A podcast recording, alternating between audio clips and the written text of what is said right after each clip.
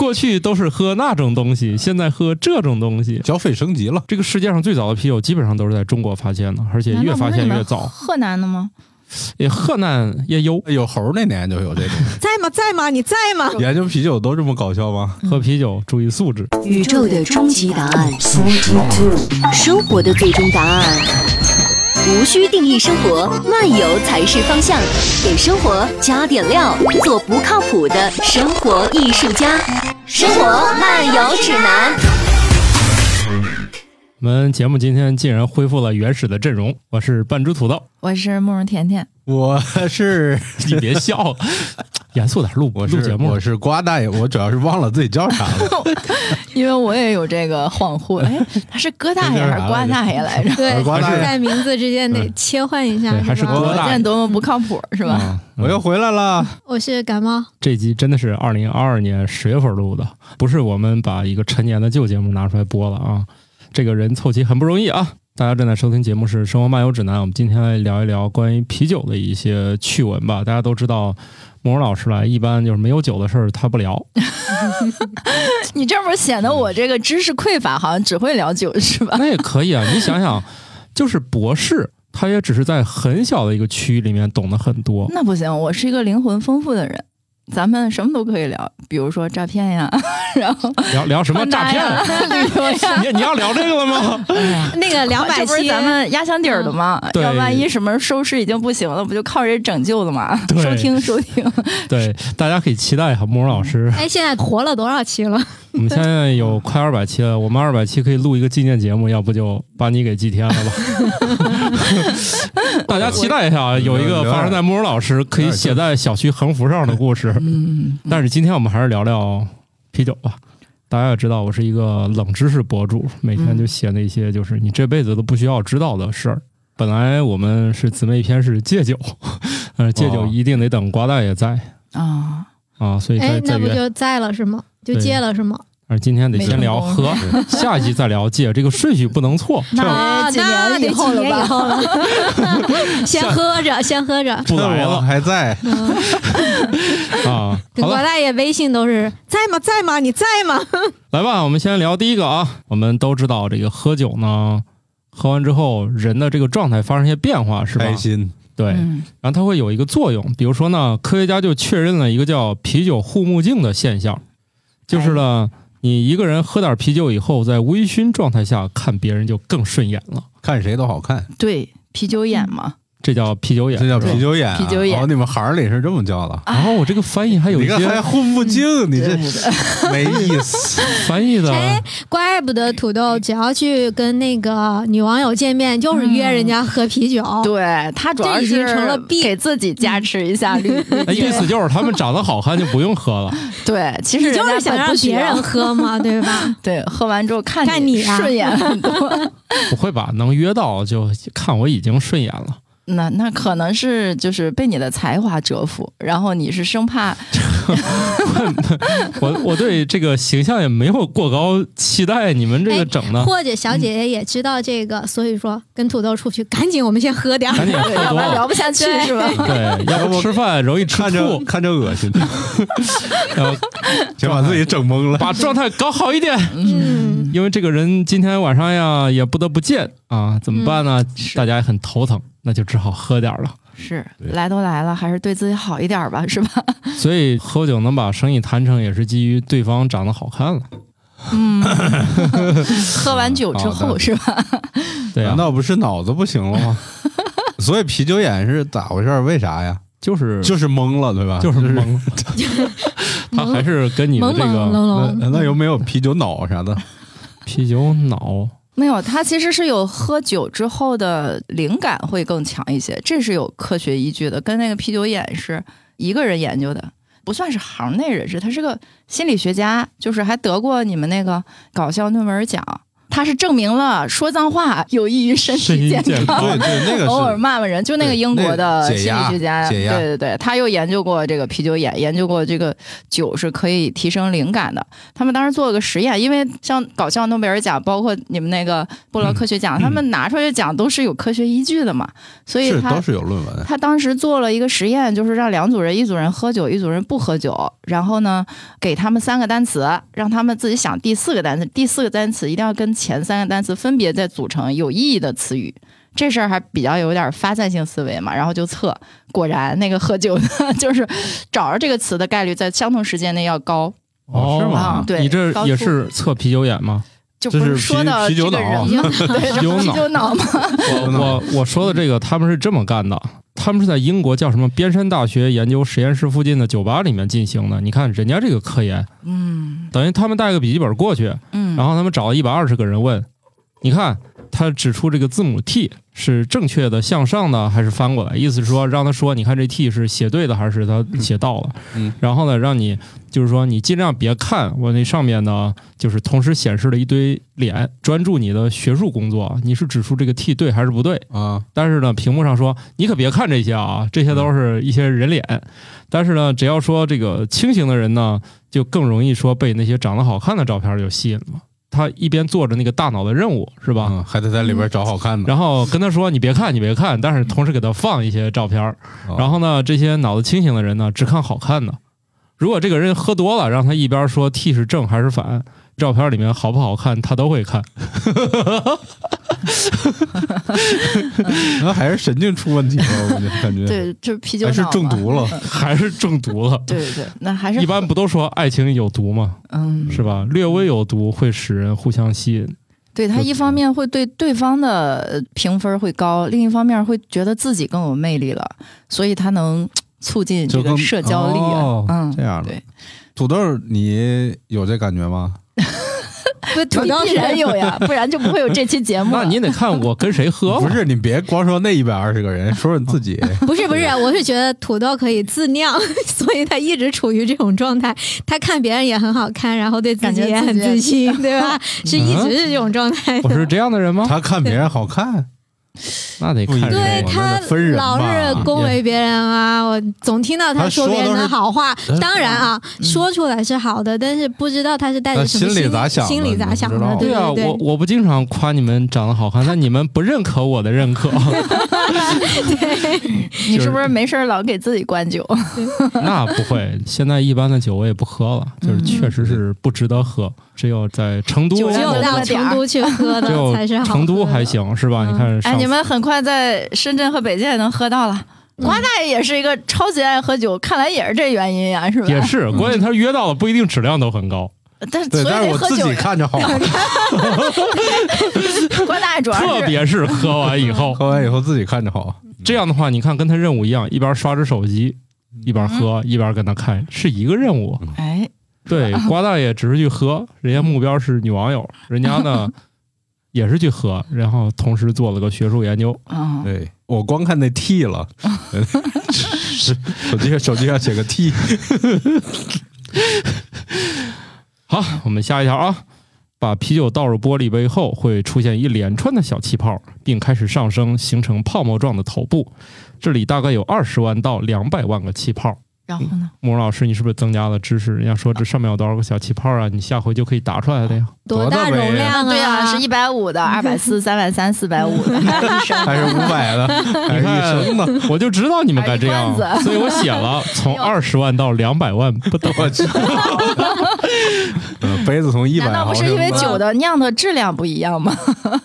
这倒也是，但是这不重要了，说明我还是给自己留有余地了。咋算出来的？就是 好像有人算过这个怎么样计算那个啤酒泡沫消散的速度，几个参数应该就能算出来，不是？生成的速度、消散的速度以及体积和持续时间。但但是也因啊此得了搞笑诺贝尔奖，就是研究啤酒都这么搞笑吗？就是我也在想呢，那难道我这你也 那个你也很搞笑 我只是很典型而已。哦。对对，毕竟上学时候研究的是拖拉机，它这样是先测量二氧化碳在那个发酵罐中的溶解量，然后再倒到倾斜的玻璃杯中。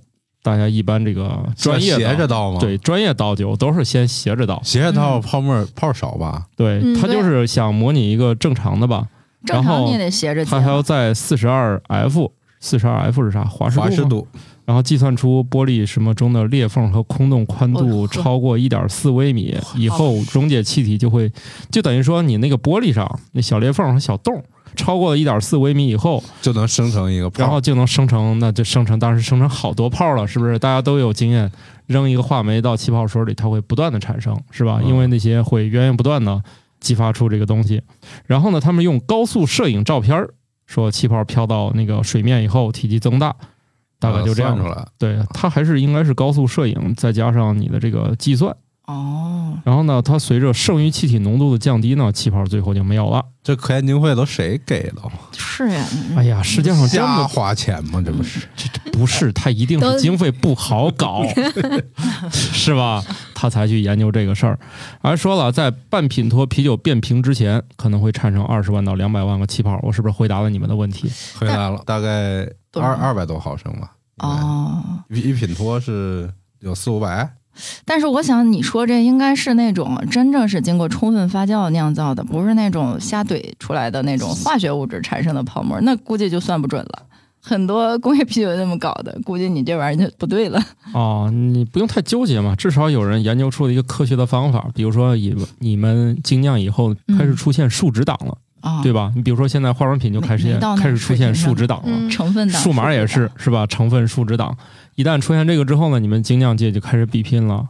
我在不是用某种知名互联网企业研发产品的那个文案上写，我们的每三百毫升，嗯，可以溶解，比如说四百万气泡，证明我是优秀的啊！你看厉害吧？这叫分子料理。啊，对，最后你们这个行业就跟羽绒服一样，我是六百蓬、七百蓬、八百蓬，充容量。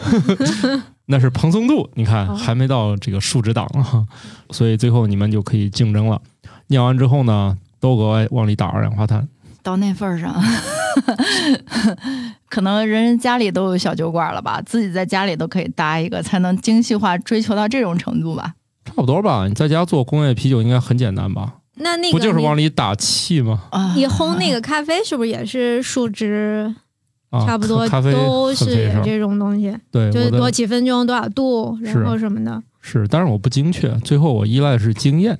比如说我那个机器如果它坏了，可能我就不会了，因为换个机器就不会用了。然后现在揭示一品脱等于四百七十三点一七六四七三毫升哦，四百多，那就是差不多是咱们喝精酿的大杯。那半品脱。就两百多毫升，两百二百八十多。哎，那我还记得还对。那你你看我没用的知识也很多。八十多，在贵公司酒馆叫什么来着？布鲁什么？亚克亚克亚克部落。嗯，一杯酒是多少呢？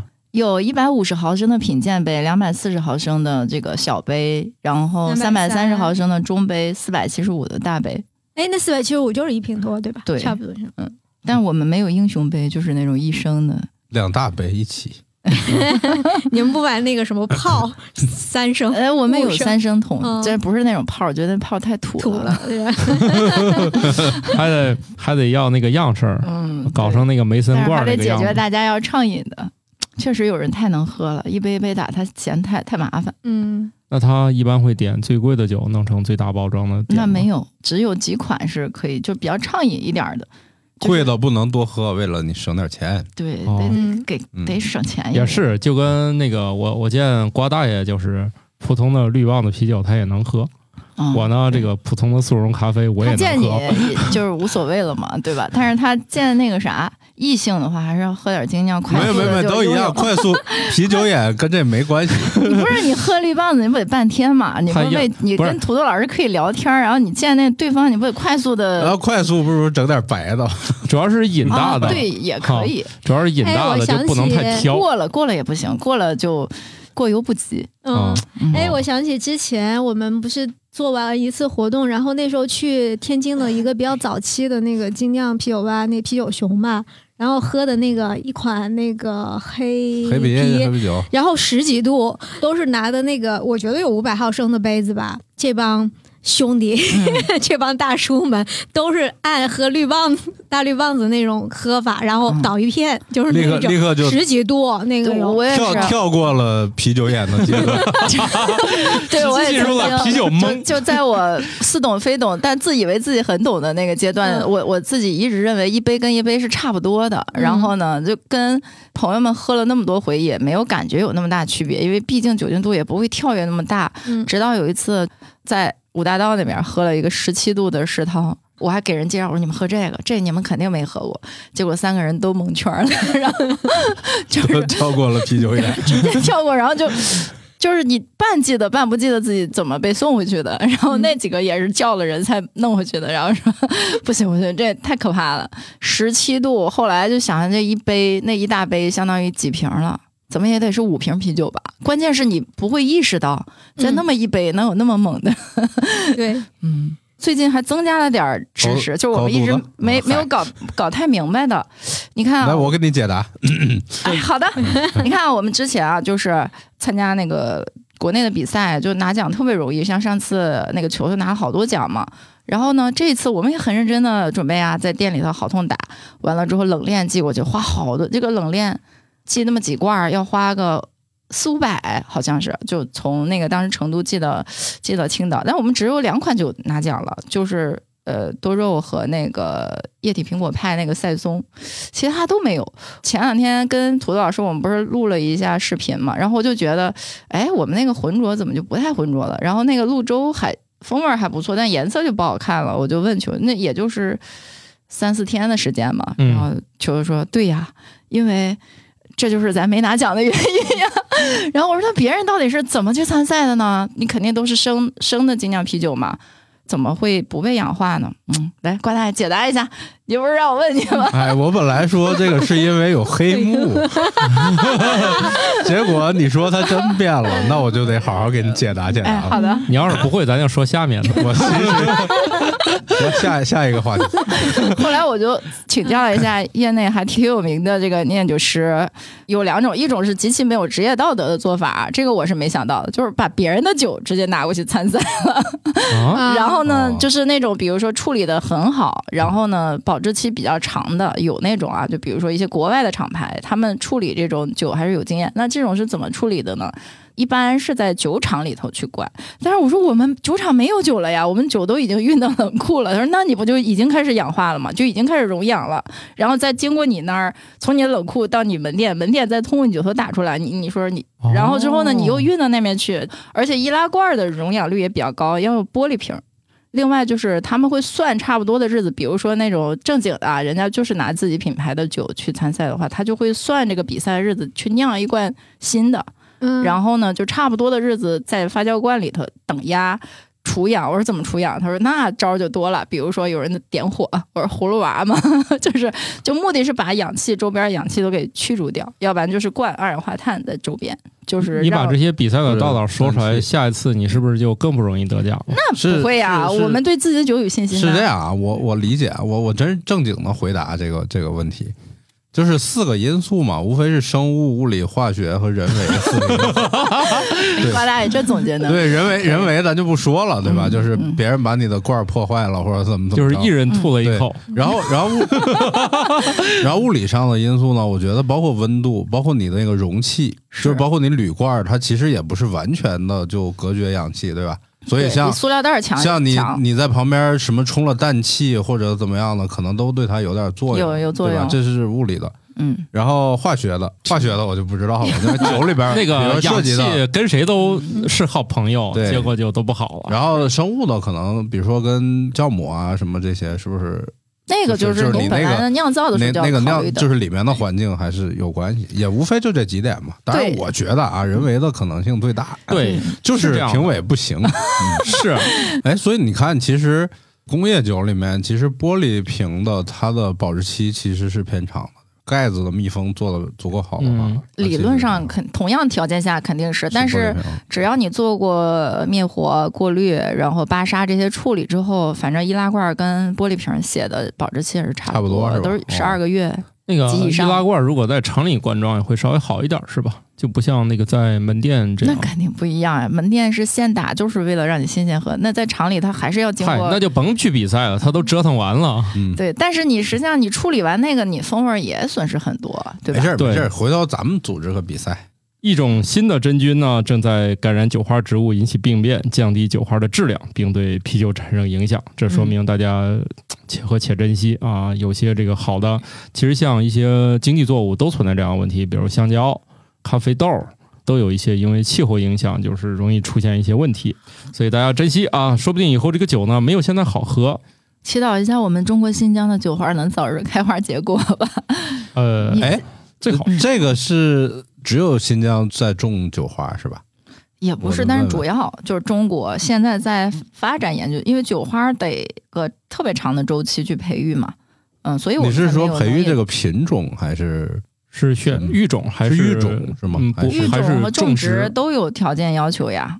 咱们一方面没有多少品种，然后呢，哦在新疆那边一边在培育，一边也是引进国外的。就是嗯育那个好的种出来是吧？对，就是你的香型，比如说你喜欢的那个什么哦西楚啊，什么那些东西，它不是原来就有这种风味的呀，它、它是是不断的驯化，然后这个啊、就跟搞那个杂交水稻似的，它得研究呀，哇，那个巨它得复杂。培育啊，它得十五到二十年的培育期。哎，这个可以用合成生物学来做吗？哎合成生物学不知道现 在应该是可以的合，成生物原学原理上肯定是可以的。嗯不太好搞。现在我目前所知道的做那个叫什么胭脂红那个色素的，是用合成合成生物学来现在很多东西可以做，是，但是离量产好像有点距离。我就是现在首先想解决那种用量大但生产极其艰苦的那些东西。现在比酒花如说现在用量也挺大的，做红顶天干。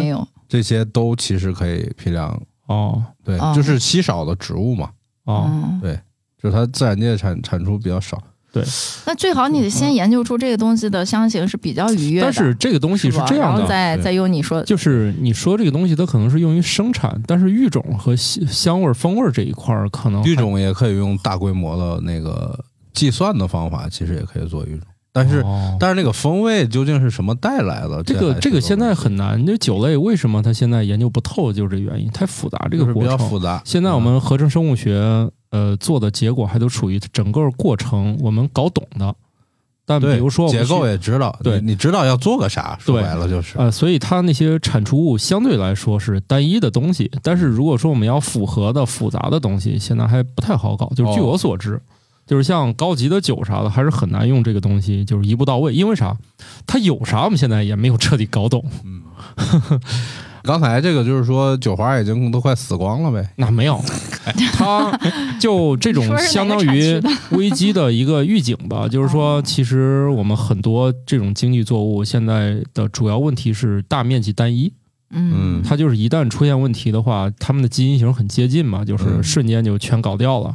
就比如说，我们也知道有些也故意往那个有抗病的，是吧？对对呃，嗯有有那个抗害虫的，我们有不同的选育方向嘛，对，是吧？你你像包括你们刚才提到袁平那小呃那个那个水稻，它也从呃以前它很高粒儿少，我们说哎这收起来麻烦，我们让它低一点儿，低一点儿。后来发现呢，我们想让它更多，现在又人工的又想让它再长高，嗯它长高不就是在那个下面乘凉的梦想才能实现嘛？嗯啊，所以它是有一个过程在里面。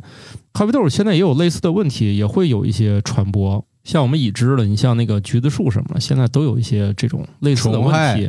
可能由于地理区域还没有彻底打通，所以这些病害没有全部蔓延，但是就是很危险。就是真菌的危害和那个动物的危害有有啥区别？那就玩法不一样呗。动物哦有些它也不一定是要把这个植物给干死嘛，比如说它吃了种子又拉到别处，嗯啊，那可能还是给播种了，就是，而真菌这种它也没什么大脑嘛，嗯，嗯，反正感染一片是一片呗。另外，你这个小马老师知道啥叫真菌吗？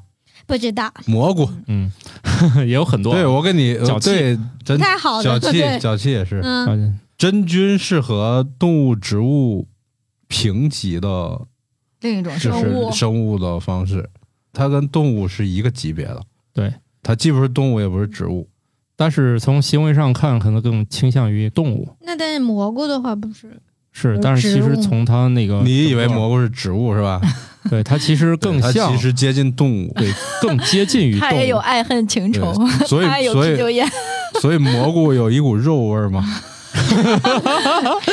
那是那得比较独特的一种吧候品种。啊，来吧，蘑菇还能把你毒晕了，对这都是人干的事儿。那都是另外一个事儿了。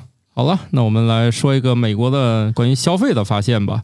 啤酒整体的消费量下降，但是酒精度数更高的精酿啤酒却越来越受欢迎。哎，这一条慕容老师就特别开心。这一条是慕容老师赞助写的论文？没有 啊哎，呀看看，哎呀，期待我有那一天啊，能有这闲钱花到干这事儿上。这有两层意思啊。第一个是人们喝酒少了，对，饮用量越来越少，就是在二零零四到二零一四年间就是研究的。啊二零一四年，对，二零零四到二零一四年间的购买然后，过了八年才发论文。嗯，研究呀得得对看。哦，他这种分析方法就是查，就是过去的这些论文啥的，并不是说从现在开始分析。哦哦哦，中国也是这样的呀，就是整体的酒精的饮用量在下降，说明可能没有那么多人应酬了吧。然后大家都想喝点好的，对他这个小组哦每年对三点五到六万个美国家庭进行调查，那他们肯定去喝别的了。就是喝更好、更贵的精酿啤酒呀。哦，过去都是喝那种东西，现在喝这种东西。是喝了这种东西就再也不想喝那种东西了，消费升级了，日子也得越过越好呀。哦，这里面提了，确实是他们的这个酒精度越来越高。高了。他们是嫌一杯一杯喝起来费事儿吗？那直接来中国白酒啊！那不就跳过那个阶段了吗？对啊，嗯就直接懵了呀，对，人家还想看 就没有看别人啤酒好看呢，眼了还。想感觉自己好看呢。而 且还想看别人好看呢。对这个研究，其实主要的节点在二零一一年开始，就是高酒精含量的啤酒消费就显著增长了，而低酒精量的酒就开始消费下降了，而且各种大规模收购就开始了。哦，是酒精度太低，确实有问题。对，然后喝不醉，喝撑了都得，然后吃的又多，长得又胖，是吧？对，在此期间呢，美国人转向了葡萄酒和烈性酒。哎，美国不是黄尾酒比较火嘛？就是有一种社交型的替代红酒的一种酒，啥？黄尾酒。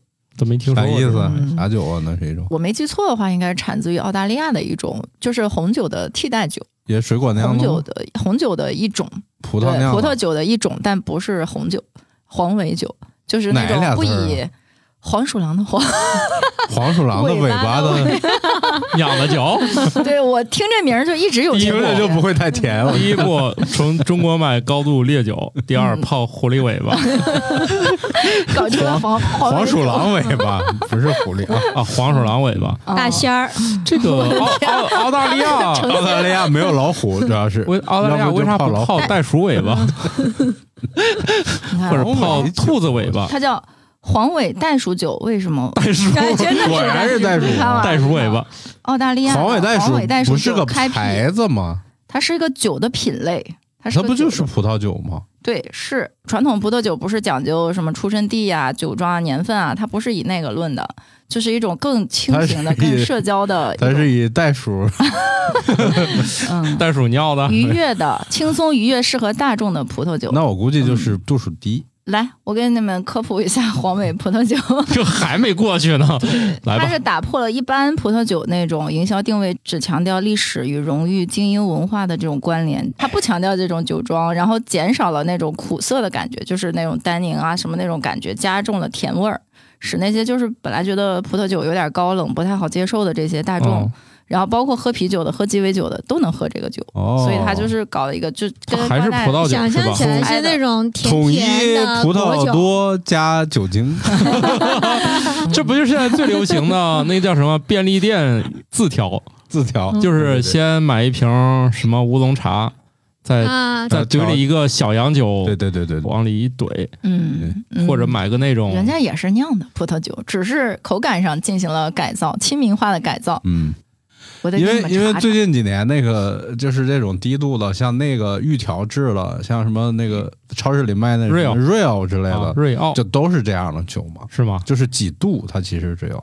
那跟啤酒度数差不多，那玩意儿可是喝一次就不想那喝种就是只要是就预调制了。然后年轻人就喜欢喝那个，跟跟我聊香精的酒，我是不想聊的。哦嗯，啊那那个 我们还是要讲点咱不能品质。歧视别人，你不能这样。你看我，我刚才咱们还探讨这问题呢我刚才探讨，就像我这个每天喝的量大的速溶咖啡也是可以喝的，嗯 毕竟杯杯都五六十，我也我也喝不起。溶咖啡，它好歹也是咖啡啊，加香精的酒，它也是酒。对呀 都，喝酒了。那个酒是怎么做的？以前我在刚毕业那会儿遇见了一个邻居，他就给我这样讲的，他就干葡萄酒生意。他说酒就是三精一醋，香精、酒精，还有什么啊？糖精，一醋就是色素，色素。嗯，差不多。他说葡萄酒就是三精一素，我这个词也记了这么多年，挺好。人家总结的多到位。这是我在二零零几年、零五年就知道的知识，所以我一直对葡萄酒不感兴趣，我一直以为都是勾兑的。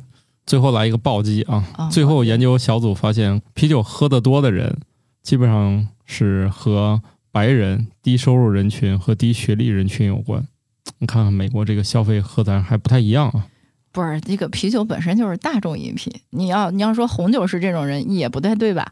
所以我觉得它是基于数据来的嘛。你家你家那精酿，反正感觉就已经快要脱离大众了。嗯，大众精致一点点的大众，啊，好来吧，呃，看看我们中国的事儿啊，在浙江温州市，哟，这跟我名儿一样，永嘉县桥头镇一处九千年前的遗址中发现了最早的啤酒。哦，这个世界上最早的啤酒基本上都是在中国发现的，而且越发现越早。河南的吗？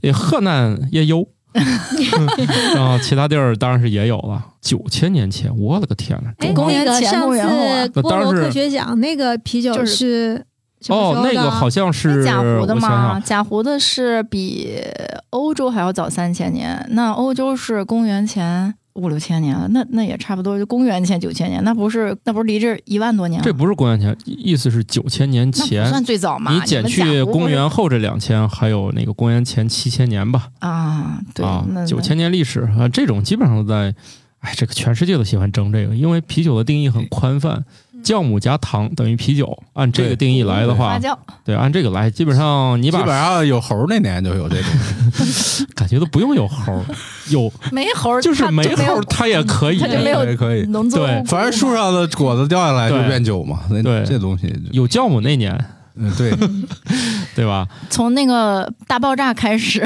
那不行，那不行，当那个地球大爆炸的时候还没有，那还不行，往太热往。后推嘛，然后当环境满足了那个菌群的需要的时候，得有和植物没有得有植物了才有，对得有有酵母那年还没有，那先有植物得先母到登陆底谁先出现？啊，酵母应该先出现酵母先出现现，它它小，嗯对，不是小跟大小简没关，它简单，应该是从简单到复杂，但是也不是说这个有复杂的之后简单的就没有了。有猴那年就就有人喝酒了了，对 好家伙，这就有啤酒眼了。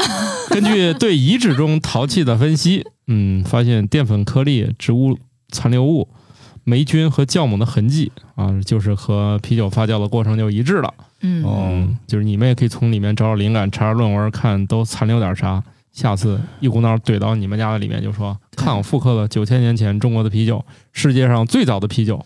但是我是认为，早期酿酒是不是还是自然过程？那当然了，对啊，他只是把那个果子什么放在陶罐里了，我觉得，那当然了因为九千年前的，是不管是应该叫人类了，对吧？九千年前是人啊，类那那当然是人类了了。他们不大可能有操纵那个微生物的技术，是所以他根本就不知道有那玩意儿。这个原理那都提了呀到很对，就不久以那哪知道我？刚才说了呀，这里面还有霉菌啊。对呀，那都是你要没有这个东西，它出不来酒可。能也有也有人因此牺牲掉了自己的生命，是吧？就是古代人少是有原因的。瞎喝是吧？瞎喝瞎吃的。那你想，以前这应该是储存产生的副产品，对，就是储嗯存食物，然后它腐腐坏了嘛。说的就是打猎。出去的时候忘了关上自己那个盛谷物的缸，然后就下雨之后一浇，然后就出酒了。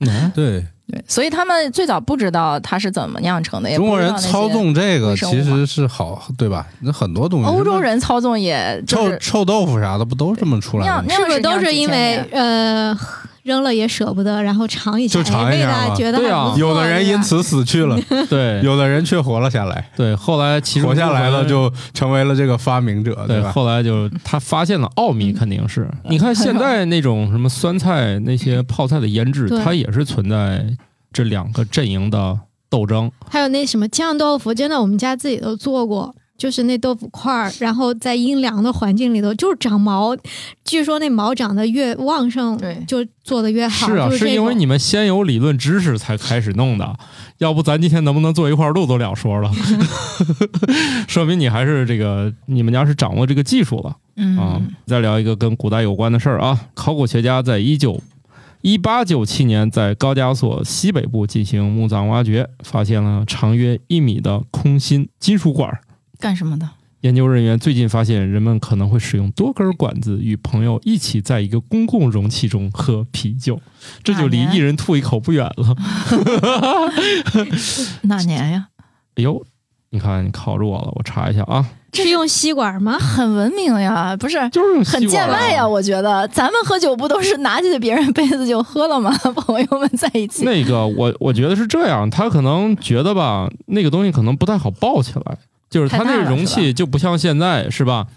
嗯，现在呢，我们家里杯子多到这个看家里就是个悲剧展是吧？你以前哪有这个条件？肯定以前就弄一大的，大的往里一倒，说来吧，喝吧，对，一人发根管，肯定比一人弄个碗容易点儿。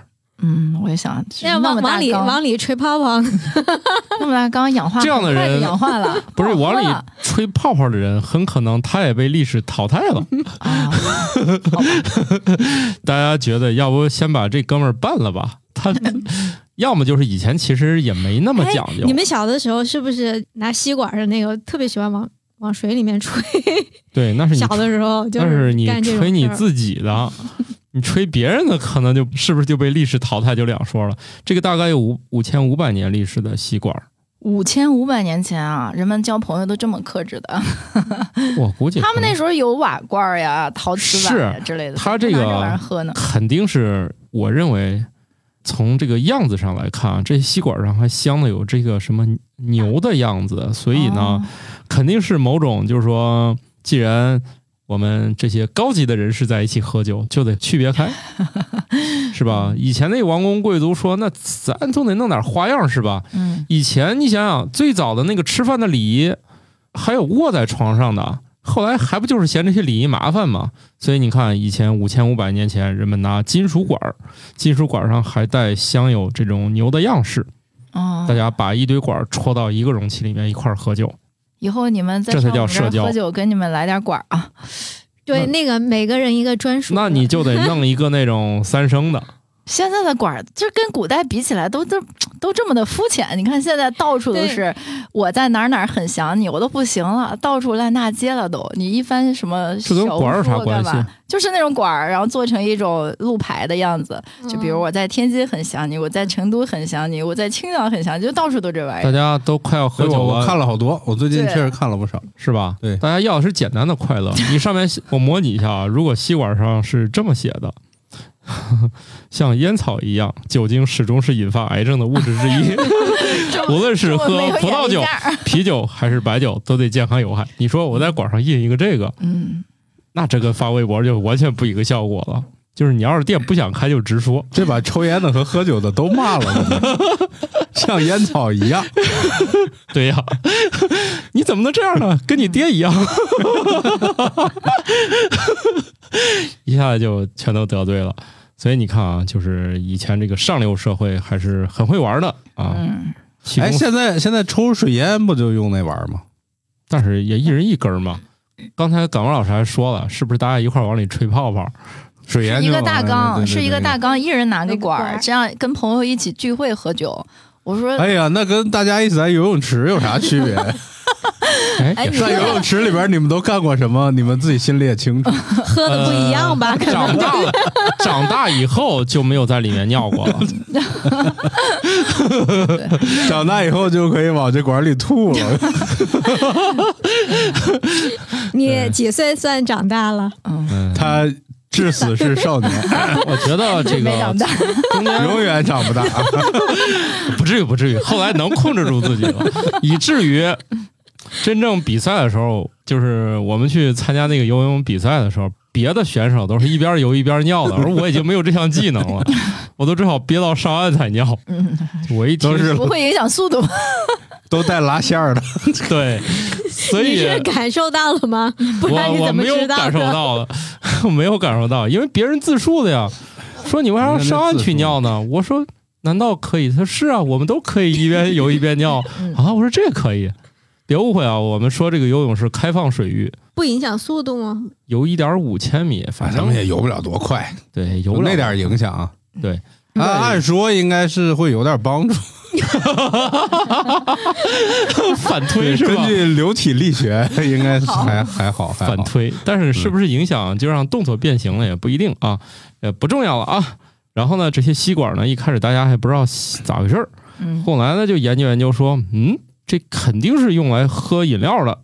最后一想，当时的饮料也没别的，早期发现大家用芦苇也是喝过的，就属于这个以前可能考古的时候发现个大件儿都发过论文了，后来又找点小东西说，这可能也能研究。你看我这里面有个漫画，中间一个圆的是吧？你看一二三四五六七八，围了八个人吸一个，哎，我这这样的罐子我觉得这样的罐子你们那儿可以做一个，店里一挂，有复刻了，说五千五百年前是这么人干的。们是这样喝酒的，对，这我们像古人一样，对也可以快乐吧？来的人也也发吸管，你们也可以这么品尝一下。不太但是但是那个吸管啊，其实有办法了，你不让它往里吐，你你在前面呢做一个就是单向的瓣儿，嗯，就是你只有吸只能往这边开，嗯，然后你往那边吐，那个就盒就合上。了你的。意思去就金酿酒馆跟那个喝酒人还那么没素质，想给朋友那这个酒罐里吐点啥是吗？喝之前可能有喝对，喝着喝着。啤酒眼了，就对，我跟你说，这很科学，嗯。因为人的心脏就是这样的，心脏里边有个装置叫做瓣膜，啊，他就是在那个那个血管里边，让血只能往一方向流，嗯而不能回来。啊你看这是不是特科学啊？听起来，越聊越觉得嗯瓜大爷是个没太有素质的人，我觉得跟下水道的喝那个防车要干多少功能差不多的事儿 是吗？对，就是那个东西，你们一定有人会试的。他一试发现，哎呀，吐不进去，他就觉得太牛了，他们家，他们家连这都想到了。太卫生了，太讲究了，又能像古人一样喝，又不能像古古人那样吐。这样的话，你们的主题是不是也特别好了？这个我上来就给你们，刚才那是五千五，你一下子就高加索人怎么喝，中国怎么喝，对，哎，这给咱颁个奖吧，是吧？啥呀？没 没问题，没问题。以后以，后我们这节目叫《生活漫游指南 》奖。颁奖大会，颁奖大会。哎，对啊你看人家那个就叫一年一度喜剧大会，咱嗯改名叫生活漫游指南颁奖晚会，对，咱这个名字就叫颁奖晚会。每期都颁奖。每期都颁奖，这一期就是我们把那个中国最好喝的啤酒奖发给你了。最佳发明不得发给有点喝酒没素质的瓜大爷吗？好家伙，咱奖慢慢发吧。慢慢发，慢慢发。颁奖大会你就发一个奖呀，你也太抠了吧？咱主要是颁奖次数多，一个一个礼拜颁一回，一年颁出五十多个咱要创中国最无用颁奖的记录才行，对我们一年能颁五十多回奖，少点五百多差不多那你得经常来录。啊、不是单次多搬点儿。谁来录搬给谁。行吧，别冲量啊。好了，我再挑一条有意思的啊。土豆老师准备了很多无用的资料，今天慕容老师都惊了，说啊，土豆老师录播课居然带电脑了，嗯，哎呀证明也是有准备的了。说明我们生活漫游指南进化了。这一条是也是一个消费的，又一个年轻人不爱听的话题。现在啥事儿都说年轻人怎么怎么了，这条也是啊。酒精含量低，酒瓶容量也小的果酒、配置酒、啤酒啊，那个叫应该叫预调酒啊，翻译的有毛病。等酒类更受中国年轻人的喜爱。饮酒对健康的危害是年轻人饮酒较少的主要原因。看年轻人就知道这个喝酒有害健康，所以你们酒馆里来的都是大爷是吧？像瓜大爷这样的。嗯很少，所以这样来说，去喝酒都是勇士啊，直面生死。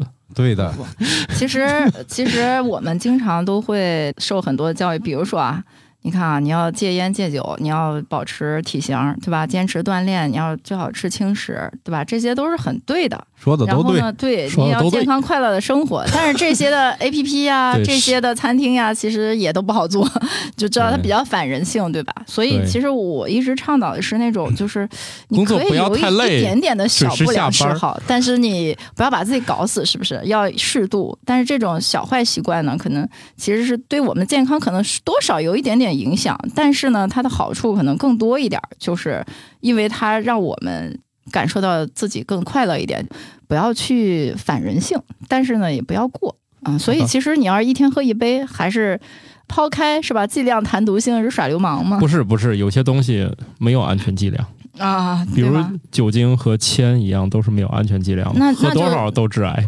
据说这个每天饮用一杯啤酒，可以使男性肠道这个微生物更加多样化，酒精含量的高低还不影响效果。这个瓜大爷又为自己喝酒找到了理由。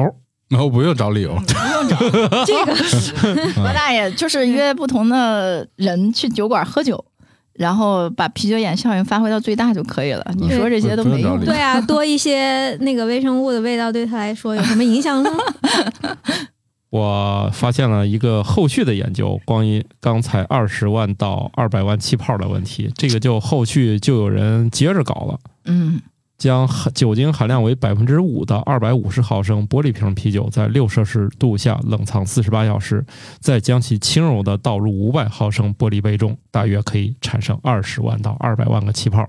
我就想这谁这么无聊，法国还搞后续？我本来想说土豆天天搞这事儿特没劲，嗯，后来发现他的没劲是基于更没劲的人的基础上搞。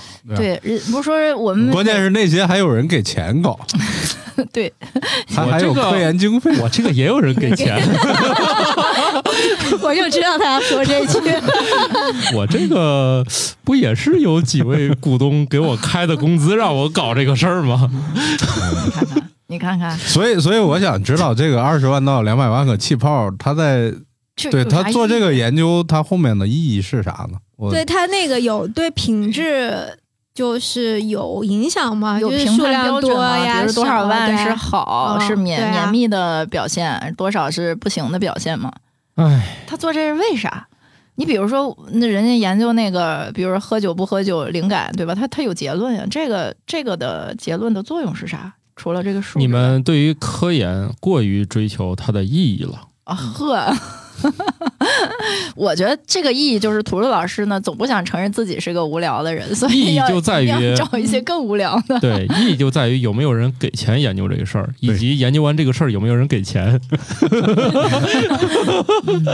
好的，嗯，显然前第一步是完成了，嗯。第二步就不好说了。嗯。啊，我我在想它的意义在哪儿，就我没想出来，这可能是数学家研究的，呃，我认为或者测试高速摄影机用的。你说的没哎错这，个点，它这个确实是用高速摄影机来拍的。然后这里面就是说的比较详细的这论文，它基本上都是要求，就是等于说它把内容搁的就是更限定一些了。在这个研究的最后呢，又回到我们第一个话题呢，怎么去倒好这个啤酒的，然后能让它泡沫恰到好处的接受研究。这里采用了一个词叫“是否绅士”。是否绅士啊？对，也就是说你开瓶是粗暴的、乱晃的呀，还是好好的开呀？好吧，啊所以这就提醒大家，喝啤酒注意素质哦，哎，不好意思，我们没有瓶儿的，啊。我们只是从酒头里打那个东西。其实你们下一次真的可以体验一下，因为到现在我都打的不是那么的好。它是要一边控制那个就是酒杯的倾斜度，一边要控制那个阀门它的那个泡沫的出的速度和酒的出的速度，它有个协调，所以那个手要 同时干好几个事儿。我不知道从哪儿打断了，要啊，不、就是说你们下次可以去店里头体验一下，就是打酒师的这个怎么能很绅士的又很专业的把酒打出来，让那个泡沫儿每次，因为我每一次我就会浪费一些泡沫儿。这个我们家酒损那你你要告我，主要赔赔是我干钱了吗？我没赔钱，就不够绅士呗，那就是。对，但是因为我穷，就是，哎，上次我们家小土被店长豆，狠狠训。上次我们家小土豆不是还打了几杯吗？他不就也是霍霍吗？那肯定的，肯定的。对，好了，那你也没赔钱，嗯，嗨，他都是上次开门做生意的。上上帝嘛，上帝还是要宠一下，是吧？对对对，不过我们说也没什么上帝，我们都是招待朋友的。然后这个下次你们都可以体验一下打酒师的生活，看看你们有没有打酒的天分。哎，那我会？被打？嗯，呃，在我对就是在我们这儿不会被打。如果浪费不会挨打，还是挺想体验的。对对对，只能那得练给自己打，那得练。嗯啊，要给别人打要持证上岗因。为有时候你一杯有半杯是泡沫，你只能嗯把它舀走。只要你看有谁打酒的时候用勺子把它舀下去，那个泡沫就很不专业。那我在你推荐的酒馆里有有个别的还有这个行为，对，就是说明他可能是兼职，或者像你这样霍霍的，哦，就是也不太好练的。你们都可以试一下，还哎，真的是泡沫可以试一下。多是不是就嗯因为你泡沫给都少？对你泡沫其实就是有一个高度要求的。比如说四泡沫百七十五多不就省钱了？四百七十五毫升 的品 托杯，然后其实你四百五十九，剩下那些是泡沫，是比较合理，看着也好看，然后观感啊体验都比较不错。你要半杯都是泡沫，你是不是感觉不太好？那这家这拉黑了。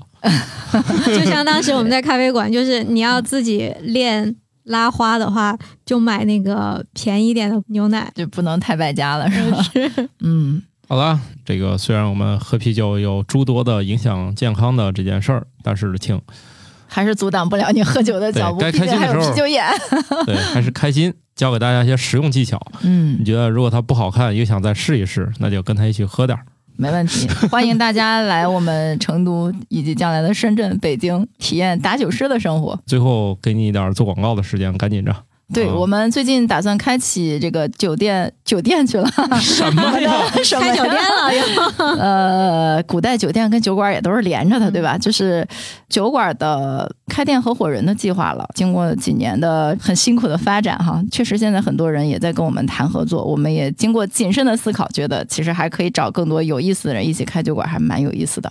啊，期待吧，有更多的可以跟我们一起来玩的伙伴们、朋友们啊！当然，我们是一个严肃的创业团体，啊，我总结一下，有钱可以联系开酒馆，钱要是不太够开酒馆自己喝，也可以直接去喝啊。喝啤酒不应该限制为那些能开得了酒馆的人。对对对。然后你要打酒水平不错，也可以加入到这个兼职打酒师，还可以挣钱。啊，好的，成都的店名再重复一下，叫 Blue Ark 亚克部 A 落。R K 啊，亚克部落你，每次都显得自己 没学过英文的样子，是吧？本来就是不太好。祝大家喝酒喝得开心。喝酒快乐，想见就见。对，嗯赶紧搞点什么啤酒护目镜，啤酒眼，啊，啤酒眼，好。拜拜拜。拜拜拜感谢各位听友收听《生活漫游指南》，我们有一个公众号《生活漫游指南》，欢迎订阅。